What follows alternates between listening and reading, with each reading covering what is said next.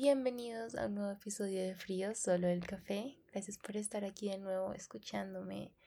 Y no sé, últimamente me he dado el permiso, por decirlo así, de únicamente grabar episodios cuando realmente siento que tengo algo para decir o tengo pensamientos en mi cabeza que digo necesito compartirlos con alguien más porque de las cosas más bonitas que me ha dejado este espacio precisamente ha sido eso, que la gente me escucha y así sea una persona que me diga tu capítulo me sirvió o me sentí menos sola o me sentí identificada o gracias por hablar de esto, gracias por lo que haces, por lo que sea, para mí eso es suficiente y siento que es lo que me inspira un poco a continuar con este podcast, porque si han escuchado mis últimos episodios les he contado que me he querido alejar mucho del tema de redes, me he querido alejar mucho del tema de sentir que constantemente le debo algo a alguien más que a mí misma y constantemente sentir que necesito complacer a todo el mundo,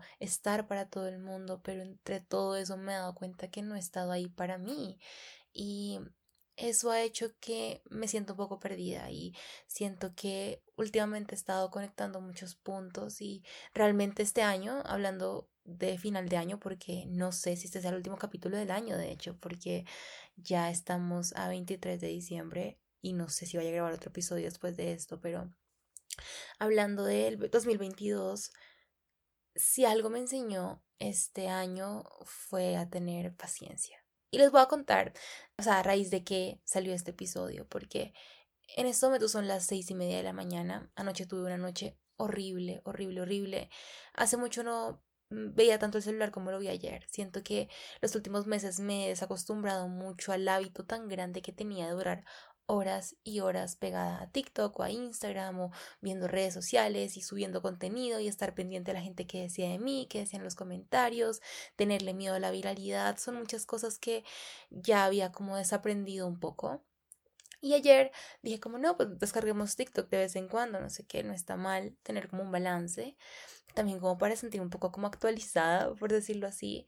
Y subí un TikTok y empezó a viralizarse un poco y empecé a recibir comentarios de gente que pues jamás había visto mi cara, eh, no me conocen, no, no, no saben nada y de pronto comentaban cosas que no necesariamente malas de mí, pero yo lamentablemente me tomo personal todo. Y empecé a decir como, ay, ¿por qué hice esto? ¿Por qué? ¿Por qué? ¿Por qué? ¿Por qué? Y siempre como que vivo en un constante como ciclo de arrepentimiento eh, de las cosas que hago y eso no está bien como que identifique que eso no está bien. Pero bueno, el punto es que dormí muy mal. Ahorita vamos a volver al tema de redes, pero dormí bastante mal eh, porque estuve con la luz del celular y consumiendo contenido hasta las doce y media, una de la mañana, porque nada que me daba sueño, pero como me iba a dar sueños, estaba pegada a una pantalla que me estaba estimulando, una luz que me estaba estimulando, un contenido que me estaba sobreestimulando, entonces claramente no me iba a dormir, o sea, lo que necesitaba yo en ese momento era apagar todo, prender una vela, leer un libro, escuchar un podcast, pero no, decidí mantenerme en el ciclo vicioso de red tras red tras red tras red. Y esta mañana me levanté con mucha culpa de nuevo, como ¿por qué hice eso? ¿Por qué me quedé hasta esa hora? ¿Por qué? ¿Por qué? ¿Por qué? Y después eran como las 4 o 5 de la mañana y no podía dormir y dije como no he dormido nada, pero estoy perdiendo el tiempo. ¿Por qué soy tan improductiva? Este tiempo que puedo estar durmiendo puedo estar trabajando. Y otra vez la culpa. Y entonces dije como, Laura, bájale cinco. O sea, respira, date tiempo de no hacer nada. Entonces nada, me quedé en la cama como hasta las 6 de la mañana y luego dije como no, pues me voy a bañar, me voy a levantar, ya que ya empezó el día, ni modo. Y me estaba peinando el cabello porque lo, lo tengo bastante sucio. Entonces me lo, me lo lavé y me lo estaba eh, ya como desenredando. Y yo me doy cuenta que cuando yo me desenredo el cabello, literalmente me pego con el cepillo en la cabeza. Soy súper impaciente, no empiezo con gentileza desde las puntas hasta la raíz, sino que empiezo a coger desde arriba y pa, pa, pa, para que en solo tres, cuatro pasadas ya se me desenrede el pelo. ¿Qué pasa? Se me cae la mitad del pelo cuando hago eso. Y eso fue lo que me inspiró a sentarme. La, la suma de todos los eventos, sí, me llevaron a llegar a esta conclusión, pero eso que me hizo decir, Laura, bájale paciencia. Fue como literalmente me estaba mirando al espejo y me estaba cepillando el pelo bastante duro. y dije, esto literalmente es la metáfora perfecta a cómo me trato en todos los aspectos de mi vida. O sea, este año que me estoy haciendo en este momento por impaciente y porque digo, no tengo el tiempo de cepillarme con calma, no tengo el tiempo de no sé qué, tengo que hacer todo ya, no puedo perder ni un segundo cuando literalmente no tengo afán, o sea, no tengo afán. Literal, me levanté dos horas antes de lo normal, podía levantarme con lentitud, podía estar tranquila, pero no, tenía que ir a la ducha, tenía que bañarme, tenía que desenredarme el pelo súper rápido, así eso involucrará literalmente perder la mitad de mi cabello porque soy una impaciente y me lo reviento. Así soy yo en muchos aspectos de mi vida. Y esa realización dijo, o sea, me llevó a sentarme y decir, bueno, ya, le voy a bajar, voy a tomar un vaso de agua, voy a terminarme de desenredar el cabello con calma y voy a compartir esto. Porque definitivamente muchas veces en mi vida no soy paciente conmigo. No soy paciente con el tiempo que necesito muchas veces para poder descansar. No sé descansar. Em, siento que no sé cómo permitirme calmarme. O sea, siento que lamentablemente tengo tanto en la cabeza que tengo que todo el tiempo estar ocupada y tengo que todo el tiempo estar haciendo algo y tengo y tengo y tengo y tengo y tengo que es una autoexigencia de la cual les hablé hace poco en un video de YouTube. Si no lo han visto se los recomiendo por si lo quieren ver en mi canal. Hablé un poco de cómo la autoexigencia choca con el autocuidado y me pasa que a veces tengo que hacer demasiadas cosas y me comprometo a demasiadas cosas y no me doy el permiso de descansar porque le digo que sí a todo, porque quiero complacer a todo el mundo. Y a veces eso se traduce en no ser gentil conmigo misma porque pongo a los demás encima de mí y al dejar la gente encima tuyo, pues eso es un peso. O sea, yo sé que eso suena como simbólico, pero tener el, el peso y la carga de los demás encima todo el tiempo solo hace que yo me sienta pesada y chiquita y no sea capaz de respirar no sea capaz de tenerme paciencia, de decir, no todo se puede hacer ya, no tienes que tener tres trabajos al tiempo solo para querer tus metas ya, no tienes que vivir siempre en pro del futuro porque me estoy destruyendo en el presente y eso tampoco es bueno.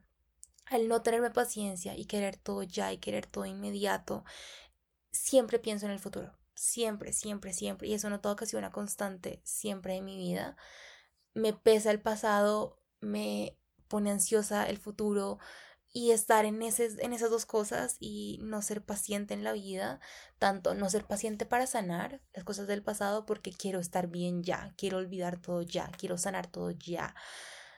Eso combinado con quiero el futuro ya, luego me pongo a pensar, el año pasado yo pensaba que en este momento era el futuro. ¿Y qué, qué pasa con esto? Al no ser paciente conmigo, constantemente tengo un sentido de vacío, constantemente tengo un sentido de algún día va a llegar eso que me va a hacer feliz. Pero eso lo pensaba el año pasado, y el año antepasado, y el año antes de ese, y el año antes de ese. Constantemente pienso que el año siguiente va a ser ese año, ese año, ese año. Y al ponerle tanto, tanto como peso y tanta fuerza y tanto poder algo que no ha llegado y que quién sabe si va a llegar de la manera que yo quería que llegara. Eso hace que yo constantemente me pierda el presente y en este momento todo lo que he dicho ya es pasado y todo lo que voy a hacer ahorita, incluso lo que voy a desayunar, lo que voy a trabajar, lo que voy a hacer hoy por la tarde, todo eso ya es futuro, pero realmente en unas horas va a ser mi presente. Si me hago entender, no sé si entienden a lo que estoy yendo, pero vivo tan alada por dos fuerzas y tan presionada por la impaciencia que no me permito sanar, pero tampoco me permito ser y tampoco me permito tener planes sin que me consuman y sin que yo haga todo en pro de eso. No está mal tener metas. Pero lo que sí está mal es constantemente ponerme presión y expectativas pensando que algún día va a llegar algo como que estoy persiguiendo algo. Y si la vida se trata de eso, constantemente me voy a sentir vacía porque constantemente voy a sentir que todo es insuficiente, porque en algún punto yo pensé que mi afán era graduarme. Luego me gradué y me di cuenta que me seguía sintiendo vacía. Luego mi afán era viajar. Y viajé, pero luego decía como, ¿ahora qué? Y luego hice esto y luego siempre quedo con el sentimiento de, bueno, ya pasó eso y ahora qué. Entonces, teniendo en cuenta todo esto, yo en este momento tengo un plan muy grande de vida que me está consumiendo. ¿Hasta qué punto esa motivación y esa palanca y esas ganas y eso, esa motivación de querer cumplir mis sueños es también mi enemiga porque me está robando mi presente? Sí, o sea, es bueno tener metas y es de hecho importante tener algo futuro que te emocione, es como darle sentido y propósito a tu vida. Y de hecho, hago un paréntesis, hace poco leí un libro excelente hablando de eso, se me acaba de venir a la mente, que se llama El hombre en busca de sentido, de Viktor Frankl. Oigan, demasiado recomendado si están en una crisis como constante de ¿y ahora qué? Pero siento que la combinación de toda la reflexión, autorreflexión que últimamente tengo y lo que se llama como el self-awareness, el saber sentir mis emociones, y sentarme y preguntarme a mí misma, mí misma, ¿por qué estás sintiendo esto? O sea, literalmente ahorita me estaba peinando y me dije a mí misma, ¿por qué te estás quedando calva por afanada? Cálmate, bájale cinco que te estás maltratando. Literalmente lo que yo estaba haciendo era una forma de automaltrato. O sea, me estaba haciendo daño. ¿Por qué? Sin razón. Porque soy una impaciente, porque no sé vivir en el presente. Y eso aplica para muchas cosas de mi vida. Y entonces eso me puso a pensar que, de hecho, coincide muchas cosas. Coincide que el fin de semana pasado leí este libro, coincide con que tuve ese momento de reflexión, coincide con que ahorita, precisamente hoy, es mi último día en uno de mis trabajos porque dije, no puedo más. No puedo más con no tener tiempo para comer con calma. Hay días en los que almuerzo a las 5 o 6 de la tarde porque no tengo tiempo o no le saco el tiempo que mi cuerpo y mi salud merecen porque yo no lo hago, porque yo vivo en la autoexigencia, porque yo me exijo más de lo que física y mental y emocionalmente puedo. Y yo sé que este dicho es demasiado cliché, lo han escuchado cuatro mil veces, pero hoy se los repito. Yo puedo con todo, pero no con todo a la vez. Y necesito como tatuarme eso en la frente, porque yo lo digo, yo soy la propia que predica y no aplica, y eso tampoco está bien, porque Siento que todos los consejos que yo doy, porque honestamente me considero una muy buena mensajera, a la vez siento que es un arma doble filo, porque a veces soy muy buena dando consejos, soy muy buena expresando lo que siento, soy muy buena escuchando a la gente y diciéndole como empatizo contigo, te entiendo porque he pasado por algo similar y te lo puedo como traducir de esta manera con mis experiencias, es algo que me gusta mucho y siento que es uno de mis poderes, por decirlo así, y, es algo de lo cual estoy orgullosa porque lo he aprendido a hacer con el tiempo, porque por muchos años yo me privé mucho de decir lo que sentía y me me privé demasiado de hablar y de comunicar lo que sentía y de poner límites y decir lo que siento y escuchar a los demás y empatizar con los demás y no ver a la gente como, como una constante amenaza, como una constante competencia, no ver a la gente como mi enemiga. Eso ha sido un, un proceso de construcción muy grande, pero a lo que voy es, todo eso me ha hecho también ser muy buena consejera para mí misma. Pero así como tú a veces le dices a tu amiga, no vuelvas con tu ex, no vuelvas con tu pareja tóxica, no sigas haciendo esto, mira, esto no es bueno para ti, no, no tomes ese trabajo, no sigas con este jefe, lo que sea. Así como uno le dice eso a tu amiga y tu amiga a veces te escucha, pero no te hace caso. Uno también se autoconseja, pero también uno se auto no hace caso. y yo soy culpable por eso. Pero el hecho de que cada vez lo noto más es una buena señal.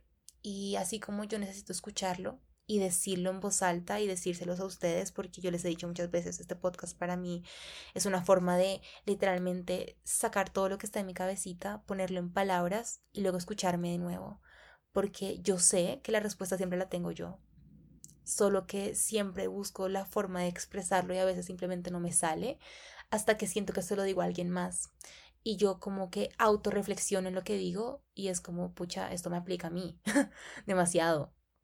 Y yo les hablo de autocuidado y de, de sanar y de todo este proceso porque yo lo estoy viviendo en carne propia en este momento. Yo siempre les he dicho, este podcast no es una guía de autosuperación o yo no vengo a decirles, hagan esto y esto y esto porque estamos en esto juntos. O sea, así como yo vengo a hablar de cosas, también estoy sanando cosas y me gusta mucho y estoy muy orgullosa de ese punto al que he llegado en el que puedo decir, bueno, Laura, esto no está bien. Y no me estoy teniendo paciencia y necesito parar, necesito tomar acción, porque una cosa es reconocer las cosas. Me pasa un poco con el veganismo. Yo siempre supe el tema de los animales, pero nunca tomé acción hasta que ya dije un día, ya, voy a volver vegana. O sea, como que a lo que voy con eso es que uno a veces sabe, sabe lo que está pasando, sabe que algo no está bien, sabe que también pasó con mi TCA, yo sabía que mi relación con la comida estaba demasiado, demasiado mal, yo sabía que no estaba haciendo algo bien, pero entre eso y tomar acción hay un paso grandote. O sea, siento que son dos pasos muy grandes. Primero, reconocer un problema es un paso gigante, el tú decir y sentarte y dejar a tu ego y dejar a tu, a tu todo y decir, necesito ayuda o necesito cambiar o algo no está bien o necesito sanar. Eso es un, un, un, paso gigante. O sea, si ustedes están en ese punto en cualquier problema que hayan identificado en ustedes, eso es un paso gigante que mucha gente no toma, que mucha gente por eso no va a terapia, que mucha gente por eso no pide ayuda, que por eso mucha gente se ahoga en sí misma porque no saben decir hay un problema. Entonces, primero eso, identificar que hay un problema es un paso gigante que yo estoy muy orgullosa de yo hacer y si tú, si tú estás en eso, estoy muy orgullosa de ti también, porque eso es un paso enorme. Pero ya poder tener un plan de acción no siempre funciona. A veces planes de acción no funcionan y uno tiene que probar diferentes cosas porque si fuera tan fácil como decir, identifique el problema y ya lo sané, nadie tendría problemas. Primero es súper difícil identificarlo y segundo es difícil saber cómo tratar eso. Yo siento que he intentado muchas cosas, no todo me sirve, cosas que sí hay, cosas que no. A veces eh, me servía mucho escribir, ahora me sirve mucho hablarlo. A veces me sirve pintarlo, cantarlo, bailarlo, porque siento que no todos los outlets o no todas las formas de expresar una frustración o un problema o una meditación activa, como le quieran decir, no todas se ven igual, hay veces en diferentes formas. Y para mí es importante saber cómo, bueno, primero cómo me estoy sintiendo en el momento y basado en eso, ¿qué puedo hacer? Si me siento, por ejemplo, muy abrumada, que quiero llorar, sé que en el momento me sirve llorar, pero en este momento, por ejemplo, no tengo ganas de llorar, pero tengo ganas de bajar y cocinar y hacerme algo, desayuno rico, con calma, porque me lo merezco y porque no me he dado el tiempo últimamente de comer como yo suelo comer y disfrutar la cocina, la experiencia de cocinar, la experiencia de sentir que me estoy dando algo a mí misma, como que me estoy alimentando, no solo que estoy cocinando y comiendo, sino que estoy como alimentando todas las áreas de mi vida. Y, y, me hace falta eso. Entonces yo sé que en este momento lo que me va a servir para este momento que acabé de tener como de realización de algo no está bien, es eso. Y, siento que identificar esas cosas como sanas de lidiar con las emociones que tienes en vez de suprimirlas es lo mejor que uno puede hacer porque no, no, se trata de suprimir la tristeza, la rabia, la impotencia. No se trata de simplemente reprimir todo y decir yo puedo con todo, yo me trago todo porque soy fuerte, porque es que ser vulnerable no es ser débil. O sea, el reconocer que algo no está bien requiere mucha valentía, requiere mucha lucha con tu ego, mucha lucha con lo que te dicen de qué es estar bien y qué es estar mal y que te permitan estar mal, porque siento que a mí por muchos años no me permitieron estar mal. Y ahora yo me estoy permitiendo a mí misma, me estoy dando el permiso y se lo estoy dando a mi Laura chiquita y le digo, Laura, te doy el permiso de estar triste, de gritar, de llorar, de frustrarte, de hacer pataletas, de decir que no, de, de luchar con lo que quieres, de ir contra la corriente, de, cambiar de opinión, de volver a estudiar lo que quieras, de volver a empezar de cero, de estar con quien tú quieras, de empezar a tomar las riendas de tu vida, te doy permiso. Y eso ha sido parte importantísima de mi proceso, porque eso me permite que cosas tan chiquitas como cepillarme el cabello, literalmente me hizo sentarme a hablar 20 minutos de cháchara, de autorrealización, porque es un paso gigante que yo he dado y quería compartir con ustedes y recordarles que si están siendo impacientes con ustedes, recuerden que el presente se nos va así, o sea, constantemente el presente ya es pasado, el presente ya es pasado, el presente ya es pasado y el futuro ya es presente, el futuro ya es presente y tenemos que entender eso. O sea, no es que la vida se divida en tres bloques de tiempo y este es mi pasado, este es mi presente, este es mi futuro. No, constantemente tenemos un pasado, presente y futuro que mi pasado ya es esta mañana y ya mi futuro es ahorita el almuerzo. O sea, no puedo pensarlo todo con afán de siempre querer llegar a algo, porque siempre me siento vacía, porque nunca es suficiente, porque la vida no es un punto de llegada constante, es como simplemente muchos, muchos, muchos puntitos de llegada durante el día incluso. No es que tengas una meta final y ya, y que eso vaya a ser la autorrealización, porque siento que eso es un enemigo muy grande de vivir la vida en el día a día. Y yo sé que a uno le dicen, vive en el presente, vive, vive el día a día, bla, bla, bla.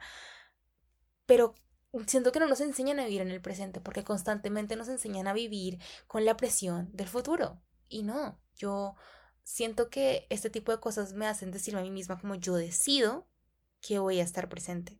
Yo decido que voy a gozarme cada almuerzo, cada reunión de trabajo, cada salida con mis amigos, cada iced coffee que me tomo por la mañana, cada carta que escribo, cada serie que veo, todo es una mini meta que estoy cumpliendo. Hoy, ¿qué quiero hacer para sentir que me sentí, para sentirme bien durante el día, para sentir que cumplí cosas durante el día?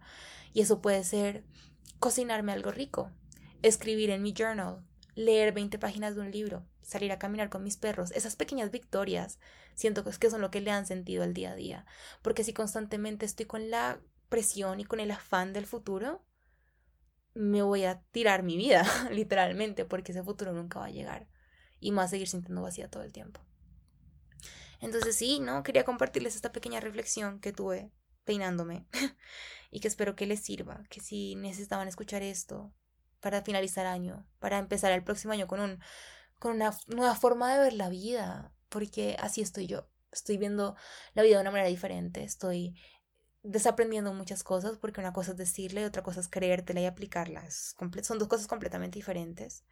Pero ya estoy en el primer paso y estoy haciendo cosas pequeñas para llegar al segundo y voy a empezar a hacer ese ejercicio y también se lo recomiendo a ustedes, ponerse pequeñas victorias durante el día, ponerse pequeñas metas durante el día, ponerse pequeños logros durante el día y hacer que es como hacer sentir que su día, su presente, su minuto a minuto lo vale, porque esa es la idea de la vida, no, no es llegar a una meta, porque eso solamente crea ese sentimiento constante de autosuficiencia al cual yo honestamente estoy cansada de sentir y ya como que no, no, no puedo más y, y siento que ya es hora pues de un plan de acción, ¿no? Y siento que diferentes cosas que he hecho, como el tema de dejar el celular, las redes, el sanar mi relación con la comida, el hacer las paces conmigo misma, el, conectar con mis necesidades que tengo desde muy pequeña y empezar a conectar muchas cosas han sido un excelente paso. Así que tampoco quiero como desmeritar lo que he hecho, pero sí darme cuenta y saber que pues hay un campo de mejora. Y pues sí, eh, eso es todo por el episodio de hoy. Espero que les haya ayudado, que les haya servido escucharme. Que así sea una persona, una persona que me diga, Laura, gracias por hablar de esto. Yo ya me voy por bien servida. Y simplemente por mí misma, sacar esto es demasiado terapéutico para mí. Y sí, espero que les haya gustado un montón este episodio. Nos vemos de pronto, bueno, nos escuchamos. espero subirles algo pronto eh, cuando tenga algo nuevo para decirles y gracias por estar acá como siempre. Y bueno, nos vemos la próxima vez. Les quiero demasiado y espero que tengan un excelente fin de año en caso de que no vuelva a subir un episodio.